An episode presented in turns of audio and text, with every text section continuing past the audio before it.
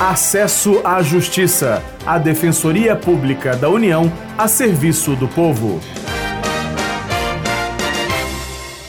Olá, ouvinte, tudo bem? Eu sou Maria Carolina Andrade e ao meu lado está o colega Ademar Rodrigues para falarmos de uma decisão da Justiça que determina a volta do pagamento do auxílio doença.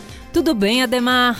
Olá, Carol. Olá, ouvinte. Com isso, mais de 46 mil segurados devem voltar a receber o benefício. Antes de contar por que foram suspensos e depois reativados, vamos falar sobre o auxílio doença. Para isso, temos a participação do defensor público federal Atanásio Darcy Júnior.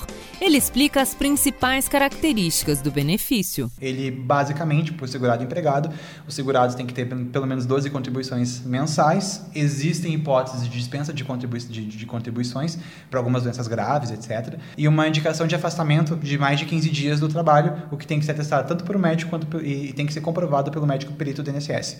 Essa comprovação via perícia do INSS, que é o complicado que muitas vezes as pessoas não conseguem essa confirmação e acabam então tendo que estar na justiça para conseguir ver o seu direito de receber o auxílio-doença. O número mínimo de contribuições que o segurado precisa para ter direito a um benefício é chamado de carência. Em agosto de 2017, o INSS, Instituto Nacional do Seguro Social, convocou mais de 55 mil segurados pelo Diário Oficial da União. Essas pessoas não haviam sido encontradas por meio de cartas elas precisavam passar por perícia para testar a capacidade de trabalho e a necessidade de manutenção de seus auxílios. Segundo o INSS, o prazo para marcar os exames terminou no dia 21 de agosto. Quem não agendou a perícia a tempo teve o benefício cancelado. O defensor público federal Atanásio Darcy Júnior destaca por que foi preciso acionar a justiça. O problema é que o INSS, eh, em agosto deste ano, ele publicou um edital em que ele convocou cerca de 55 mil beneficiários para que esses beneficiários comparecessem ao INSS, marcassem, uh, marcassem a perícia num prazo exíguo de cinco dias, sob pena de suspensão do benefício. Desses 55 mil, uh, 85% dessa, desses benefícios, que corresponde a 46 mil pessoas, uh, eles não, não atenderam ao chamado o que na tese da DPU simplesmente comprova que o INSS ele usou de uma medida exagerada que ninguém lê diário oficial, ninguém fica acompanhando o diário oficial. E chamar 55 mil pessoas via dia diário oficial é a mesma coisa que não chamar ninguém.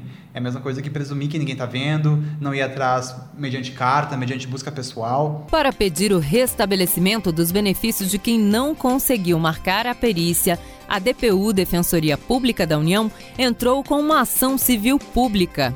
A Defensoria apontou que não foram tomadas garantias suficientes para que o conteúdo do edital fosse, de fato, levado a conhecimento dos interessados. A DPU atua para garantir o direito a benefícios previdenciários e assistenciais em casos de negativa ou suspensão.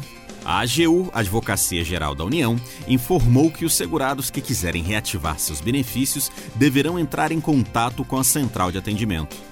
O telefone para agendar a data do exame é o 135. Segundo a AGU, mesmo que o segurado não consiga de imediato uma data disponível para a perícia, seu benefício já será reativado. O segurado que não tiver o benefício restabelecido pode procurar a defensoria. O defensor federal Atanásio Darcy Júnior esclarece o papel da DPU. A DPU acompanha como observadora externa, mas ela toma medida sempre que percebe alguma, alguma medida exagerada por parte do INSS. Por exemplo, essa publicação desse edital, concedendo um prazo de cinco dias para que as pessoas aparecessem, simplesmente comparecessem no INSS, agendassem e efetiva, efetivassem a perícia, na verdade.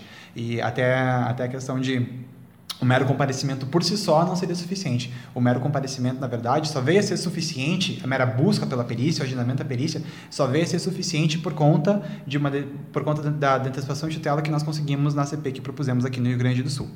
O programa Acesso à Justiça fica por aqui. Saiba mais sobre o nosso trabalho pelo Facebook em www.facebook.com barra Defensoria União. Até a próxima! Até semana que vem com mais informações sobre os seus direitos.